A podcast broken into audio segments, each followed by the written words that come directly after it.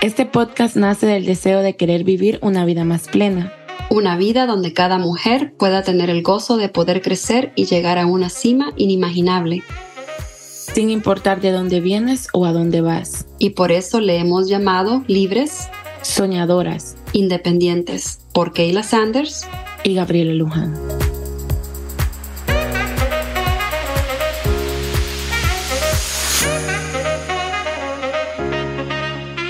Hola, hola chicos, ¿cómo están? Hola, aquí estoy. Bienvenida. De regreso a nuestro segundo capítulo, nuestro segundo episodio, ¿verdad? Eh, emocionada y siempre un poco nerviosa, pero hoy traemos un temazo, un temazo que creo que muchos se van a identificar con ellos y creo que todos hemos pasado por lo mismo es la depresión. Eh, Keila. Hola a todos, hola a todas. Gracias por estar aquí de nuevo en nuestro segundo episodio. Súper emocionada de poder compartir con ustedes un temazo, como Gaby dice, sobre la depresión.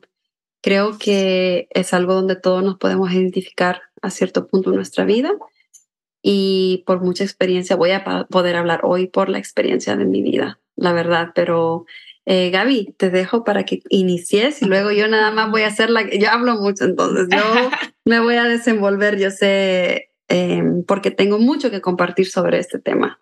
Me imagino, me imagino. So, vamos a empezar. ¿Qué es la depresión? Quiero para que podamos em, tener una visión de saber cómo es, cuáles son los síntomas, cómo se trata cómo se diagnostica, las etapas de la depresión. Primero que todo, quiero que sepan qué es la depresión. Es un trastorno mental caracterizado fundamentalmente por, una, por un bajo estado de ánimo y sentimientos de tristeza. Y vamos a decir que es una tristeza, todos tenemos tristeza en algún momento de nuestra vida, ¿verdad? Pero la depresión es algo que dura por más de dos semanas te sentís sin ganas de levantarte, eh, no querés hacer nada, no querés ni abrir los ojos a veces. Hay varios tipos de depresión también. Sí. En las mujeres se dan varios tipos de depresión, ¿verdad? Eso más que todo tenemos que saber. No todas las depresiones son iguales.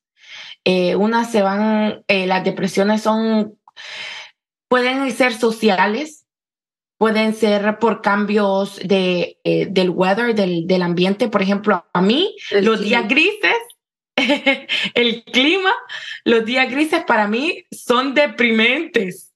Deprimentes. Yo me siento sola, me siento triste, me siento sin ganas de trabajar, sin ganas de vestirme bonita. Para mí la depresión lo, me da en los días grises que le dice uno. Los síntomas habituales de la depresión son la tristeza, la pérdida de interés, disminución de la vitalidad, cansancio exagerado. Tenemos, no sé vos cómo te has sentido cuando te ha dado en varias stage, etapas de tu vida. Sí, sí, este, me, me, gusta mucho lo que mencionaste, que, bueno, sabemos que la depresión es, es más que un día triste. Por ejemplo, yo ayer y hoy he tenido un día triste y yo me he sentido triste y he sentido algo acá como en mi corazón que me hace triste y que quiero llorar. Pero yo, como he sufrido por muchos años la depresión, eh, puedo identificar qué es un día triste para mí y qué es un día, una etapa depresiva. Entonces me gusta lo que decís porque lo del clima tiene mucho que ver y muchas personas lo sufrimos, sobre todo si vivimos en el norte de Estados Unidos, o sea, donde entre más frío haya, y no sé si tiene que ver también que venimos de un país súper cálido, pero yo creo que todos, todos en, en lo que es eh, Centroamérica, Sudamérica, o bueno, más que todos Centroamérica, que es más caliente, eh, siempre somos gallinas para el frío y no nos gusta, no nos gusta, pero es muy diferente ser gallina para el frío, creo, y cuando tu estado de ánimo deteriora si el día es opaco. Cuando llueve, por ejemplo, yo no me quiero salir de la, de la cama, no quiero hacer nada. Y cuando el sol sale, aunque haya frío afuera, yo me siento con ánimo y yo siempre decía, yo trabajo mejor de, de abril a otoño, de abril a otoño. Aparte de que eran las mejores temporadas para eventos, bodas y todo, yo siempre, yo siempre sentía que de abril a otoño yo podía dar el 100% y de, de, noviembre a febrero no me llamen, no estoy disponible. Sí, eh, fíjate que es bien común, creo que la depresión por el clima, yo lo he notado, eh, por ejemplo, yo viví en Nueva York, ¿verdad? En invierno todo mundo anda arrugando la cabeza y anda así y vas a escuchar aquello callado en las calles y todo el mundo anda corriendo y anda con una cara de, de, estrés y, y, depresión. Pero en verano vos vas a ver a qué alegría, la gente te sonríe, te dice hola, buenos días, el sol salió, está caliente. Se siente el cambio cuando ya empezamos a sentir el calorcito. Sí, sí. ¿Te has fijado, no sé si han fijado ustedes, chicos, chicas, cuando van a un país caliente o van, por ejemplo, al sur de Estados Unidos, a la Florida, la gente tiene otro humor? Sí, es cierto. Cómo se visten, la ropa, todo, o sea, que querés salir, querés ir a la más relajados. Más relajados. Bueno, este trastorno, Gaby, se llama, es un trastorno afectivo estacional. O sea que no es una depresión de, de siempre, pero algo que, que, es muy interesante, creo que, que aparte de ser un trastorno estacional, que creo que muchos lo sufrimos, yo he hecho varias cosas para que me ayude a poder sobrevivir los meses de frío y siempre me pongo metas a corto plazo donde ya sea que estoy yendo más al gimnasio o estoy cuidándome más la alimentación, sobre todo porque ¿quién quiere comer ensaladas en el frío?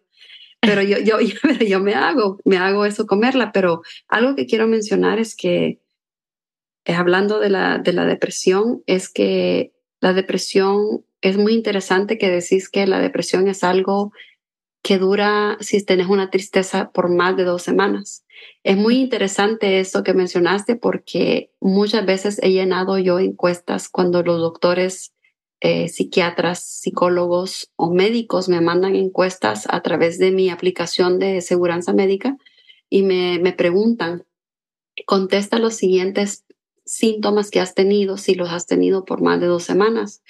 Entonces es muy interesante saber que una vez que pasa un periodo más de dos semanas ya no es algo normal, sobre todo cuando, por ejemplo, yo he sufrido, he sido diagnosticada con depresión clínica pero también he sufrido la depresión de, depresión de posparto.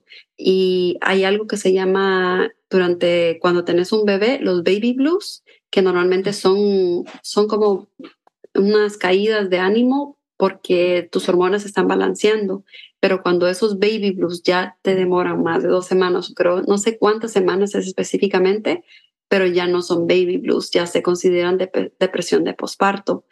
Y la manera en que yo reconozco la depresión, y no sé, hablemos un poquito si has sufrido de depresión alguna vez en tu vida. Fíjate que depresión sí la he pasado. La he pasado, creo que esta sería una depresión distimia, algo así creo que se llama, distimia, perdón, distimia, la depresión distimia, que es... Eh, con la forma de ser o con el estrés.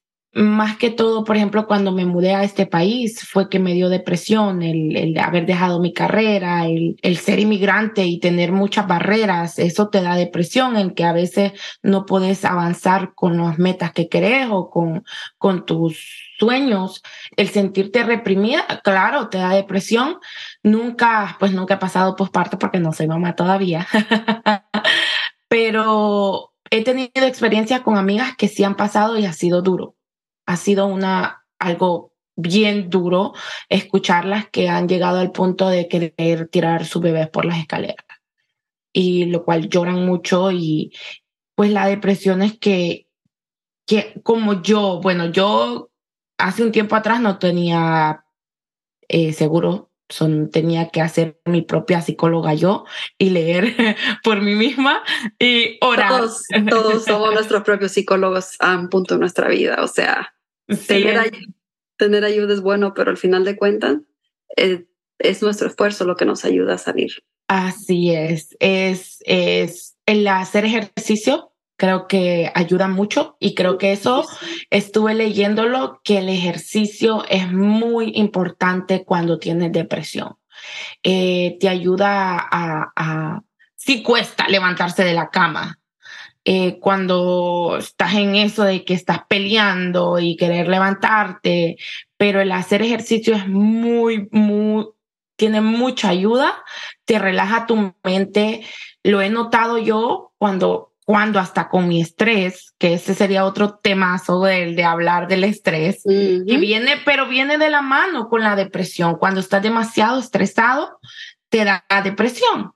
Yo, cuando, lo que yo hago, yo hago taekwondo, entonces yo, cada vez que voy a clase de taekwondo, para mí es algo que mi cerebro le doy un relax, un reset a mi día. Ya sea, es mejor si lo hago de mañana, que hacerlo en la tarde. Pero el hacer ejercicio es una gran ayuda para muchos si al, nos están escuchando y estás padeciendo de depresión. El hacer ejercicio te va a ayudar muchísimo a salir de ello. No te va a curar, por supuesto, no, pero es un granito más al poder salir de ello. Sí, la verdad, Gaby, que creo que el tema de depresión podríamos hablarlo por tantos capítulos. Y creo que me, me, gusta que estamos tocando el tema de depresión de posparto, pero creo que ese, creo que realmente ese episodio va a ser un episodio único. Otro episodio. Otro episodio. Pero hablando de, hablando de la depresión, este, una de las cosas que, que pasa en nuestra comunidad y también lo veo, ¿no? En la familia, eh, cuando venimos de una comunidad latinoamericana, con mente un poquito más cerrada, creo que mm, pensamos que la depresión es algo que puedes nada más decir, ya siéntete mejor, o sea, ¿para qué estás deprimida si tenés, lo tenés todo? Mira, mira, tus hijos están saludables, mira, tú, tú tenés un buen marido. Eh, y la depresión a veces no tiene que ver con lo que está afuera, es más con lo que está adentro. Y hay diferentes, por ejemplo, te puedo decir que en el último año y medio yo viví una de las peores depresiones y la verdad nunca pensé en decir esto porque antes sentí que había vivido depresiones severas, pero esta vez le ganó a todas las depresiones que yo he vivido. Y esta vez que tuve depresión, este fue una depresión causada por las hormonas, fue hormonalmente. Y yo puedo distinguir, pero yo también he aprendido a conocerme de dónde viene, si, de qué tipo de depresión estoy sufriendo, si es depresión clínica, que es como cerebral, como que está algo, algo no está bien en tu cerebro, cerebro obviamente, y también cuando es hormonal. Yo puedo, yo puedo sentir la diferencia. Y fíjate que para contarte un poquito de mi background con, con lo de la depresión, eh, yo tuve una niñez bastante dura y sufrí bastantes traumas cuando era niña, pero nunca me di el tiempo o, nunca tuve ese estilo de vida, por ejemplo, el, estilo de vida de Estados Unidos, que es muy encerrado.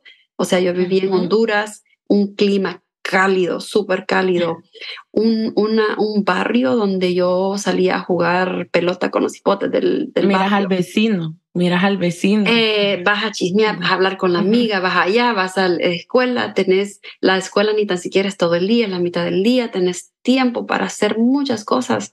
Fíjate que a pesar de muchas cosas que yo viví en mi niñez, nunca llegué a un punto deprimido. Tuve días tristes, tuve noches amargas, pero nunca me deprimí y nunca consolé la idea del suicidio. Y es muy interesante porque la depresión no me comenzó y me diagnosticaron hasta ya siendo una adulta, pero yo recuerdo que fue exactamente cuando yo tenía 19 años, ya casi 20 años. Yo me casé, fue después de casada. Y hubieron muchas cosas que pasaron en mi vida de un solo que hasta hoy en día me, me pongo a analizar qué fue lo que realmente me dio depresión y yo creo que fueron muchas cosas que van más allá de lo que yo me imaginaba en el momento. Yo había perdido a mi abuela un año atrás antes de casarme, unos meses atrás, y me casé, cosa que era algo también diferente en mi vida. Y me, me casé a los 19 años y salí de la casa de, mis, de mi familia, de mis tías, para ir a la casa, a una nueva casa, a un nuevo hogar con mi esposo. A formar tu hogar. También te puedo decir, una de las depresiones que yo sufrí mucho era de la falta de identidad y la razón, y esto no me di cuenta hasta muchos años después, que mi estatus migratorio me causaba esa falta de identidad y me causaba mucha depresión. Era un estrés emocional muy grande no tener documentos. No sé si te has sentido así, no sé si has visto cómo eh, la falta de documentos, cómo te impactó en tu vida cuando estabas en esa etapa. Por supuesto, hasta cuando yo me casé, ese cambio de vivir sola vivir con alguien, para mí fue algo bien impactante. Yo lloraba todas las mañanas manejando para mi trabajo. Todos los días me divorciaba. De veras. Te lo digo, me duró como seis meses eso en el que yo me sentía triste eh, porque decía yo, no es mucho y más que vos sabes, el casarse con una cultura diferente. Los americanos son diferentes a nosotros. Ah, sí, Gaby, no nos habías contado que estabas casada. sí, estaba, estoy casada, estoy casada.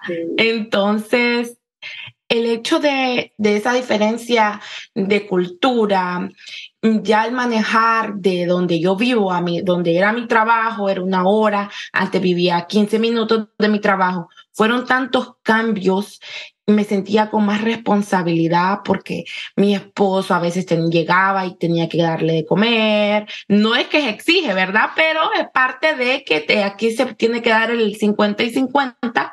Entonces yo estaba con eso de que esa, esa presión que me auto puse. la verdad, me impone. Porque mi esposo nunca me impuso, nunca me ha impuesto en que yo tengo que, sino que si yo quiero, pero recién casado uno todo es quiere hacerlo perfecto.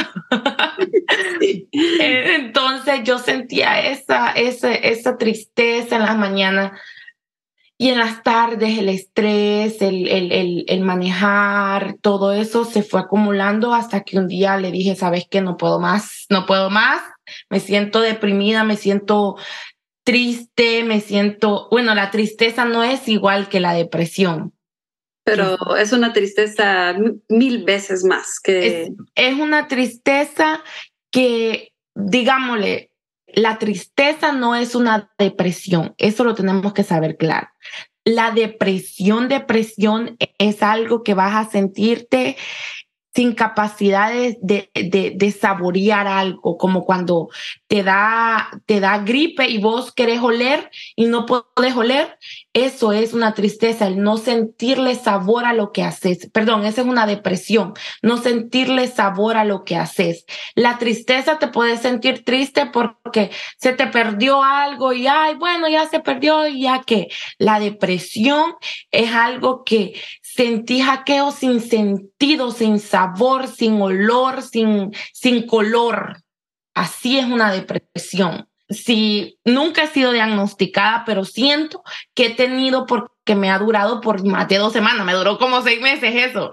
Entonces, entonces sí, eh, acumulando y poniéndole de más a mi estatus migratorio en ese entonces, que que no, no podías cambiar de trabajo, no podía estudiar, no podía tener una tarjeta de crédito, no podía ayudar a mi esposo en muchas cosas porque no podía viajar, muchas cosas, mucho miedo. Entonces, todo eso, la depresión me, me llegó a mí aquí, en mi país, nunca lo sufrí, te puedo ser sincera. Fíjate que escuché un dicho, y no me acuerdo si fue una película que se llama Sueños Ilegales.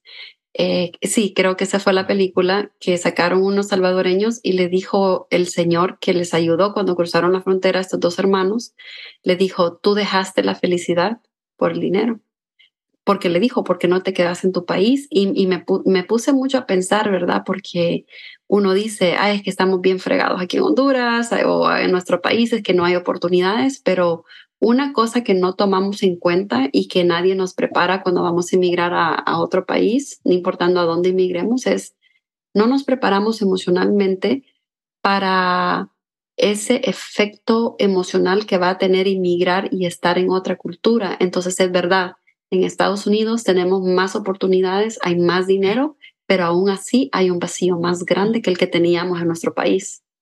Fíjate que es muy cierto eso.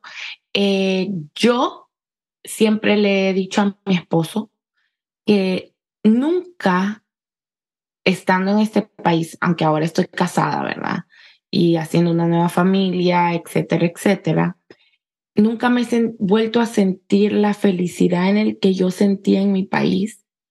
Me vine porque mis papás se separaron y pues hubo mucho drama ahí, pero el calor que sentís y el, en el digo el calor es como el afecto, la, la, el amor familiar, el ambiente, el poder interactuar con gente, jamás lo vas a sentir acá. Jamás. Estados Unidos, yo amo este país, es un país de oportunidades, es un país donde puedes crecer. Tienes muchas cosas, si quieres volar, puedes volar, pero te afecta mentalmente exagerado. Llorás por años. Cuando migras, los dos primeros tres años son los años más fuertes que un inmigrante puede vivir y es donde siente una depresión porque estás en una constante tristeza profunda, ¿verdad? Porque es que entras en una rutina aquí. Sí. Todo es una rutina, todo lo haces de la casa al trabajo, del trabajo a la casa, los fines de semana, algunos trabajan, yo tuve la dicha de no trabajar los fines de semana, pero la mayoría de gente los fines trabaja todos los días, 40, 60 horas, todas las semanas. Entonces te deprime aquí el, el capitalismo, el sueño americano, no es como lo pintamos allá, que los dólares se van a recoger en, el, en los árboles. todo, todo, eso fuera buenísimo. Todo este sueño americano mentalmente te afecta mucho.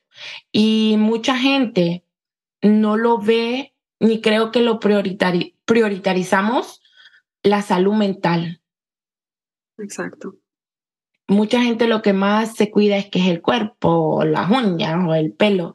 La salud mental te puede afectar tanto en tu vida que puede dar Parkinson, la depresión. La depresión te puede dar cáncer, te puede dar de todo te enfermas de todo, no te da hambre, por ende te, te, pega anemia o te, te puede dar muchas, muchas enfermedades.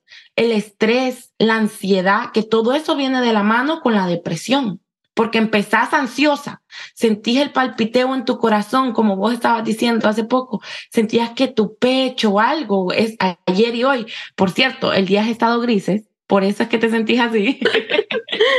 sí, sí. Lo que me gusta y que estoy viendo también un progreso en cuestiones de hablar de la depresión es que he visto también un progreso aún en nuestra comunidad latinoamericana aquí en Estados Unidos. En Estados Unidos creo que nos hemos abierto un poquito más a hablar del tema de la depresión y también he visto mucha más ayuda, he, visto muchas más personas en podcasts, en, en las redes, en anuncios hablando más de la depresión.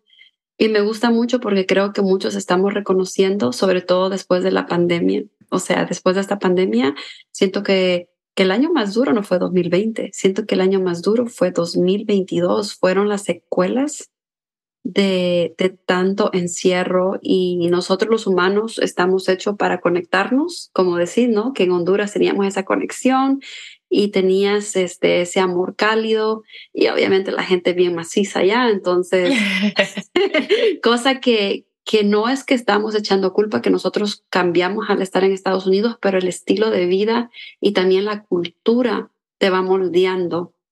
Ya personas dicen, aquí ya no tienes familia, aquí ya este, cada quien se comparte su pedazo de renta, su, la parte que te toca ya no es como si sí, venite a vivir y, y gratis, ¿no? como hay en nuestros países donde hay un poquito más de flexibilidad a pesar de que no tenemos mucho.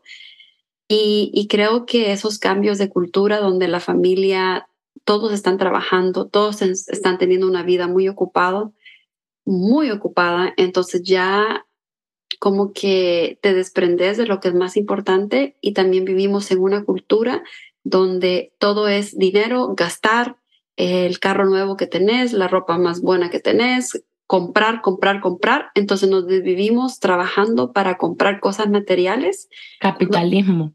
Sí, es de capitalismo. Y sabemos que lo material no es la felicidad. O sea, yo lo he vivido en mi vida y puedo decir que los momentos más felices que yo tuve en mi vida eran los tiempos donde no tenía. Así es, es cierto, es muy cierto. Yo escucho a los inmigrantes ahora, bueno, yo soy un inmigrante y, y puedo decir que cuando menos he tenido es cuando más feliz he estado.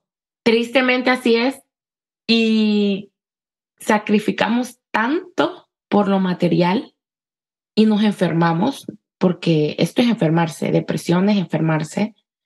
Tienes que tomar antidepresivos, mucha gente, los que pueden, la verdad me gustaría que compartieras cómo es sentirse con los narcóticos que te dan, cómo es dejarlos, porque sé que no puedes dejarlos de la noche a la mañana. Sí, fíjate eh, que es un tema muy interesante lo que estás hablando, Gaby. Eh, les quiero contar brevemente que me diagnosticaron con depresión cuando yo estaba embarazada de mi hijo, yo tenía 22 años. Tuve una depresión de posparto y no lo supe hasta cuando se me pasó la cosa. Yo no sabía por qué quería estrangular a mi esposo y porque yo estaba enojada con él. Yo no sabía por qué yo no soportaba estar al lado de mi esposo. Es increíble la, depresión de posparto. Eso me pasó tres veces. Tuve tres, tres niños y con cada embarazo y después de parir, siempre mi depresión fue incrementando. Bueno, eh, yo sentí que mi familia estaba completa al tener a mi hija Sabina, la, la última, pero en realidad una de las decisiones que me llevó a, decir yo ya no puedo tener más hijos no era porque físicamente no podía o no quería más niños, sino que me sentí completa y también la depresión de posparto fue tan severa cuando tuve a mi último bebé que yo pensé yo ya no puedo vivir algo más, más grande que esto porque tenía los niños pequeños, tenía dos niños en pijama, en, digo yo en pijama todos, pero en, en pañales. Y fíjate que la primera vez que yo tomé medicamento fue cuando tuve mi segunda hija, Isabela, y la razón que yo tomé medicamento fue porque yo tuve depresión con, con mi primer hijo y no supe lo que era hasta que se me pasó, pero con Isabela yo le dije a la doctora estando en el hospital, doctora, yo sufrí de depresión de posparto con mi hijo y tiendo a sufrir de depresión porque me diagnosticaron depresión clínica y quiero decirte porque me gustaría que me recetaras medicamento para estar preparada. Y la doctora me ve y me dice, pero tú te ves muy bien. Tú no parece que tienes depresión. Obviamente, en el momento cuando yo acaba de parir mi hijo, yo no, yo no tenía depresión. Fue dos semanas después, cuando ya regresé a la casa, cuando ya empecé mi vida cotidiana y el cambio hormonal comenzó. Vale, que yo ya había, la doctora me lo dio, aunque ella no creía que lo necesitaba, pero me llegó la depresión. Y creo que en ese punto de mi vida, cuando tuve mi segunda hija, yo me preparé mejor porque ya el medicamento lo estaba tomando. Gracias a Dios, mi depresión fue un poco más larga que la primera. La primera fueron seis meses, la segunda era, era ocho meses y la tercera fueron dos años. O sea, y, los doctores me dijeron, entre más hijos tenga, tu depresión va a seguir incrementando.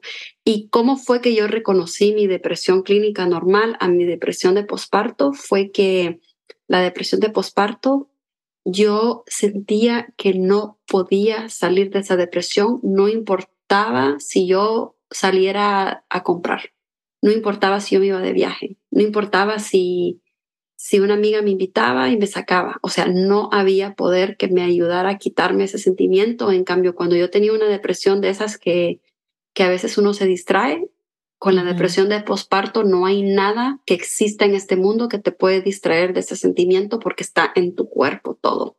¿Y los narcóticos que te hacen a sentir, Fíjate que, te ponen más quieta o qué? No, eh, yo es, mira, primero quiero hablar un poco de los tabús que hay, porque yo es personalmente, yo que los he tomado más de una vez en mi vida, eh, hay muchos tabús y muchas personas dicen, no tomes los antidepresivos porque esos son adictivos, esos son malos. El año pasado yo estuve en el hospital especialmente tratándome para una depresión severa que tenía y yo recuerdo que yo conocía, e, ese es otro tema que sí les voy a contar a lleno, pero yo estaba hospitalizada y yo conocí a esta chica que era de la, bueno, habían de todas razas en el hospital, pero esta era una chica que era de esos lados de Pakistán, Afganistán, por ahí. y, y me dice, pero mis amigos me dicen que no tome medicamento porque eso es adictivo. ¿Y sabes qué pregunta le hice yo? ¿Y tus amigos alguna vez han tomado medicamento antidepresivo o han sufrido de depresión para decirte que no los tomes? Porque si alguien viene a mí y me dice por experiencia que lo han tomado y que son adictivos y que es el otro, yo te voy a creer. Pero si es alguien que nunca ha pasado por depresión o nunca ha estado en esos zapatos de tomarlos, entonces no me vengas a hablar. Y te, te quiero contar cómo fue mi experiencia de tomarlos.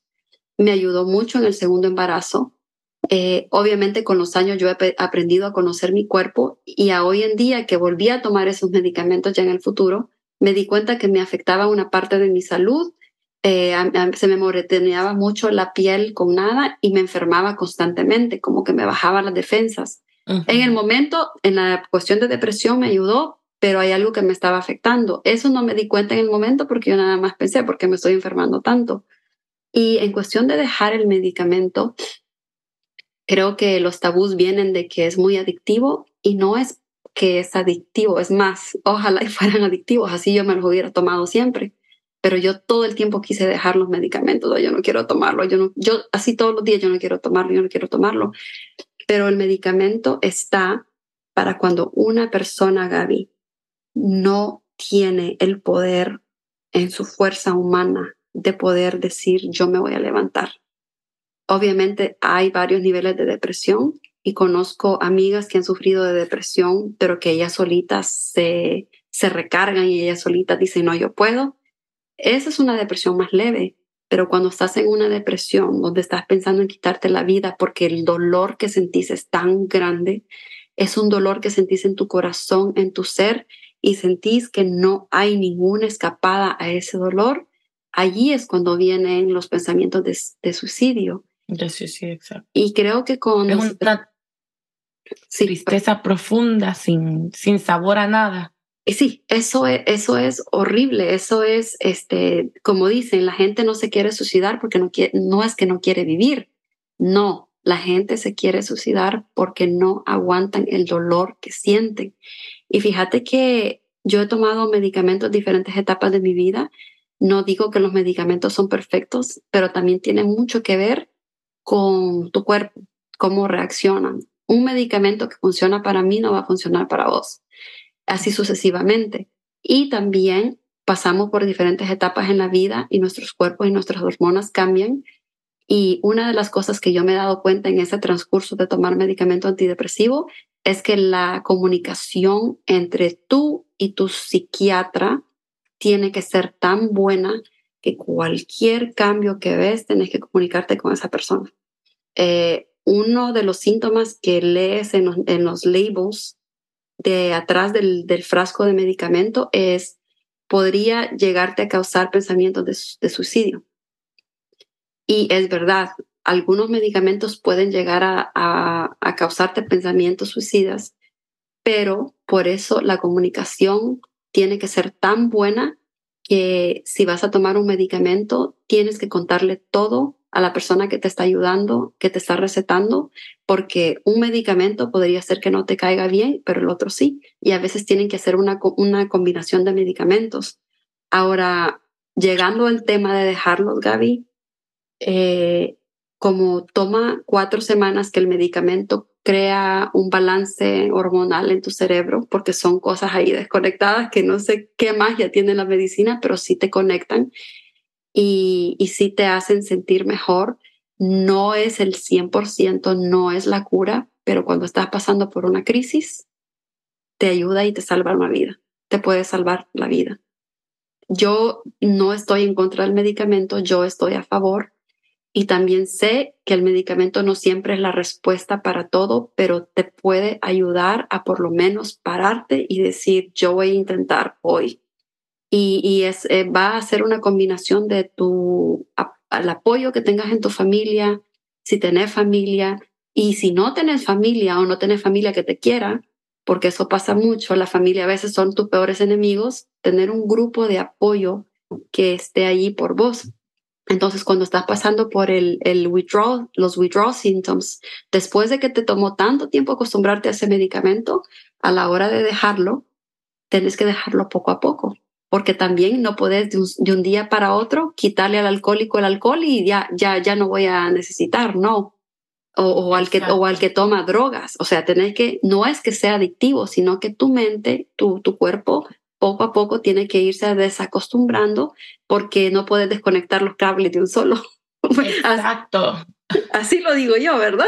No sé si ahora me, me, puedes entender, pero... Sí, sí, sí te entiendo, porque lo que estuve leyendo fue que el dejarlos de un día para otro empeora. Sí, sí, sí, no podés. Es más, yo lo hice una vez cuando estaba pasando por depresión de posparto con mi última hija y cuando lo hice, Gaby, empezaron los pensamientos graves. No, no logré a tener un plan, no logré a, dejar que ese pensamiento se convirtiera en algo más, pero yo me preocupé, yo le dije a mi esposo y él me llevó al hospital y estuve en el hospital como dos noches, porque como dice, ¿no? No, no todo lo hacemos solo por hacerlo, viene por un pensamiento, viene por una idea, viene por, hay, hay algo detrás hasta que alguien logra cometer un suicidio o, una, algo que, está, que no es bueno para ti o para tu familia. Entonces yo personalmente diría a las personas que están considerando el medicamento, si están pasando por una depresión muy grave y sienten que no pueden sienten que, que, que se quieren morir, que, que, que, sienten que no hay una salida en la vida, porque yo me he sentido así, yo me he sentido el año pasado, es más, no fue hace mucho que yo sentía que no había poder humano ni de Dios, porque también empezás a dudar hasta de Dios mismo, que me podía quitar el dolor. Y la verdad, el medicamento a mí me ayudó a por lo menos sostenerme mientras el caos pasaba. Un momento donde puedes tener algo en que contar y lamentablemente no todos tenemos el apoyo y no todos tenemos la, la habilidad de tener un seguro médico o de tener un psiquiatra o de tener psicólogos o de tener este, un obispo en tu iglesia que te apoye o un buen esposo y la verdad lo siento tanto por aquellas mujeres, hombres que tienen que pasar por una depresión y no tienen el apoyo que, que todos merecemos. Y la verdad, eh, yo me puedo identificar en, en, muchos, en muchos temas de depresión y a pesar de que yo pensé que yo no podía salir de eso, yo te puedo decir hoy mismo, aunque fue hace como cinco o seis meses que yo estaba viviendo ese infierno, yo te puedo decir que, que me siento tan bien y realmente sé que hay una salida. Y sé que, siempre perdón, y que siempre tenés que estar, no es que, que entendamos todos que la depresión no se va a curar de la noche a la mañana. Siempre tenés que estar en constante estudiándote, haciendo yoga, haciendo terapias, meditando, porque es algo que tu cerebro te está, un switch ahí, está constante haciendo como eh, circuito. So, no es que es una cura para siempre. Vas a estar luchando con ello, pero y de la forma como cuando ya salís de eso es tus terapias con tu psicólogo. Eh, o ya sea tu terapia puede ser hacer o pintar o de viaje o qué sé yo, ¿verdad? Hacer actividades, hacer ejercicio, hacer yoga, meditar, escuchar podcasts en las noches que te ayudan a meditar o a leer, eso te ayuda mucho a, relajar tu cerebro. Sí. Y saber que todo hay una solución para en esta vida, porque mucha gente le da depresiones por, por, por estrés, por el trabajo, por, por X razón, y piensan que no va a haber una salida y viene la depresión. Para todo hay una salida.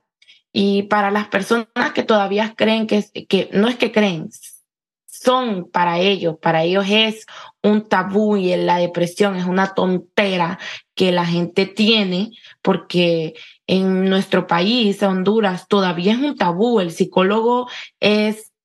Tan loco. es, es para los locos. Un psiquiatra igual es para los locos. O sea, no.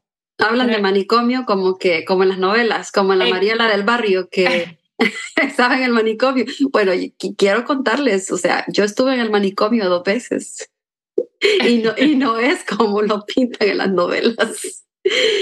y, te voy a contar, Gaby, que hablando de, de, manicomios y de estar en un lugar encerrado, ha sido una de las cosas más duras que yo he tenido que hacer en mi vida. Te, te cuento. Una de las cosas que yo aprendí el año pasado, yo estaba en una crisis y esta vez la depresión que tuve pensando yo que la depresión de posparto con mi tercer hijo era la peor, esta depresión fue una de las, fue la peor, fue todas combinada en una, era terrible, era por un desbalance hormonal. Yo estaba sufriendo de mm, anemia causado por periodos muy fuertes eh, causados por nada más que mi cuerpo siempre ha sangrado mucho y no lo sabía desde, los, desde que me vino el periodo a los 12 años. Entonces, y con la edad también muchas cosas van cambiando en tu cuerpo y esos sangrados se estaban convirtiendo mucho más fuertes, me ponían más débil y comenzó todo por una anemia y terminó siendo una cirugía, una histerectomía, donde me removieron el útero, la matriz y las trompas de falopio. Y eso era lo que yo tenía que hacer para acabar con un problema que, que era un problema que estaba ahí adentro y que es más, los doctores no iban a descubrir hasta que me lo sacaron todo. Descubrieron que yo tenía unos crecimientos en mi útero, eh, no, no eran fibrosis, sino que era un tipo de crecimiento, no, no recuerdo el nombre, está en inglés, y el crecimiento estaba en, no solamente en las paredes del útero, pero estaba dentro del músculo. Y eso no lo descubrí hasta después que me hicieron la cirugía.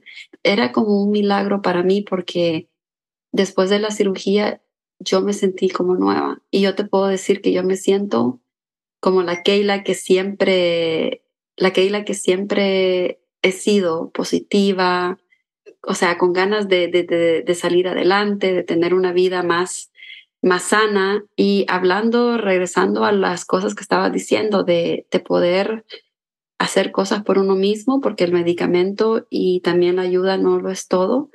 Eh, yo siempre he sido una mujer muy activa y tengo 18 años o más haciendo ejercicio.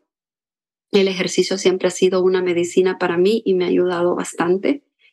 Es, es algo que me empodera y es algo que me ayuda a sentirme que yo puedo. Producir una hormona que te ayuda a sentirte bien, es la hormona de la felicidad. Y, da dopamina. Sí, sí, sí, claro. Eh, pero pues me gustaría más que todo, eh, yo sé que la depresión es un tema tan largo y, te estoy les estoy hablando, te estoy compartiendo hoy solamente de la depresión, ni tan siquiera he tocado la ansiedad, el bipolarismo y, y el desorden de desánimo, que son cosas que yo he tenido que enfrentar en mi vida. Pero algo que yo aprendí en el hospital y que con esto con esto, la verdad, me gustaría dejarlas para todos aquellos que están sufriendo de depresión. Primero, no están solos. Segundo, aunque se sientan que su vida no puede cambiar o que no hay una salida, quiero decirles que sí la hay, porque yo me sentí así muchas veces y yo sé que aunque en ese momento yo sentía que no había una cosa en este mundo que me podía ayudar a sentir mejor, los milagros existen y hay maneras de salir de esto. Eh, estando vivos podemos hacer un cambio y así podemos conseguir la felicidad. Sé que es un mundo muy triste el que vivimos, sé que es un, es un ambiente americano, una cultura muy diferente de la que estamos acostumbradas, pero algo que yo aprendí en el hospital Gaby y me imagino que también lo has vivido, ya que estamos hablando de, de, la diferencia de cultura y que cuando uno viene a Estados Unidos, uno se envuelve en esta vida de, de comprar y de tener y de trabajar. Una de las cosas más importantes que yo aprendí en el hospital, porque me daban diferentes clases, era quiénes son tu apoyo? ¿Cuáles son aquellas personas que están ahí para apoyarte cuando tú estás pasando por una crisis? Y algo que, que se me quedó mucho es que ellos te dicen, si tú no tienes una mamá, no tienes un papá, si tú no tienes un familiar que te pueda apoyar y que te pueda estar ahí por ti, entonces tú puedes buscar ese apoyo, no tiene que ser familia, puede ser un amigo, puede ser alguien de la iglesia. Y yo recuerdo que yo empecé a escribir mi, mi sistema de apoyo y me di cuenta que mi obispo era uno de ellos y como una o dos amigas y mi esposo era el primero en la lista. Y yo tengo la suerte y la bendición de poder decir que mi esposo siempre ha estado ahí por mí y obviamente en otro tema vamos a conversar, hasta lo vamos a invitar para que venga a hablar porque es muy difícil. ¿Cómo le afecta también a tu familia? Claro, ese, eh, la depresión no solamente es para uno, pero para la pareja. ¿Cómo se siente la pareja cuando tu pareja está pasando por depresión? Porque no todo el mundo lo aguanta. Claro, no todos. Eh, tuviste la bendición de tener un esposo que te apoya. Hay, yo te aseguro que muchos dan de decir, ay, es que esta ya no me quiere y que aquí, que allá, porque hay hombres que son exigentes, el machismo existe mucho y pues te afecta mucho en tu, en tu matrimonio, ¿verdad? Y tus hijos, porque ven una mamá enferma, una mamá sin ánimo, una mamá no presente, ¿verdad? Podés en, en los pequeños momentos que ellos quieren que estés, no estás, porque no estás, aunque físicamente tu cuerpo esté ahí, no estás dando el 100% como mamá o como amiga o como hija, porque la depresión, vuelvo y repito, es perder la capacidad de sentir, ¿verdad? Entonces, eh, la, la, gente, muchos tienen que comprender y, tratar de ayudarnos uno a otro, mujer a mujer, de hombre a mujer, de, de todo, sin importarle el color, la raza, ver si esa persona lo necesita, tratar de siempre dar un empujón, eh, porque la verdad la depresión es algo bien fuerte, lleva al suicidio, lo cual es muy triste. Hay mucha, la tasa ha aumentado del, del suicidio ahora, la depresión se está dando más, como dijiste vos, después del, del COVID. So, jóvenes, muchachas, muchachos, eh, disfruten, traten de, de, de salir, no se estresen por las cosas materiales. Tratemos de ver la vida de que sí hay salida, sí hay, sí hay alguien que te puede escuchar, sí hay alguien que, que, que, la que está la mano ahí para empujarte. No están solos. Así es, Gaby. La verdad es que mm, me encantaría compartir mucho más y indagar un poquito más el tema y poder compartirles de diferentes experiencias que yo he tenido y cómo yo he podido también salir de, de esas depresiones. Y... En la próxima, tal vez en el próximo capítulo de la depresión, número dos, que tengamos, eh, vamos a tener un experto. Eh, de, puede ser un psicólogo o, alguien que quiera que sepa el tema, nos puede mandar un correo. Vamos a tener ahí nuestra plataforma disponible en nuestro Instagram para que si quieren estar y venir a hablar de un tema que ya sea la depresión o del estrés o de la ansiedad, pues están aquí Sí, por supuesto. Sí, vamos a poder tener invitados y vamos a poder tener personas profesionales que nos puedan ayudar, que les puedan ayudar y sobre todo compartir, ¿no? Cómo, cómo nosotros podemos ayudarles a ustedes y, y también dejar este podcast abierto para las conversaciones que nuestras seguidoras puedan, puedan querer tener con nosotras. Estamos muy dispuestas a escuchar sus comentarios en nuestras redes sociales y también nos encantaría tener invitadas, así que si quieren ser parte de nuestro podcast o hay un tema en el, que, en el cual les gustaría compartir, estamos aquí. Así es, así que están invitados para cuando quieran. Este es un espacio donde pueden ser libres, soñadores sí, independientes. Independientes. Claro, creo que poder eh, hablar de esos temas y también sanar nos da la libertad porque la depresión es algo que te detiene, te ata y te puede eh, encerrar peor que una cárcel en tu, en tu mismo cuerpo, en tu misma mente. Y lo que queremos es que puedan ser libres, sentirse bien, sentirse felices y poder sobrellevar las penas de esta vida. Así es, así que nos vemos hasta la próxima chicos, cuídense y ya saben, den follow a nuestra página de Instagram, eh, Libres Soñadoras Independientes. Nos vemos. Adiós.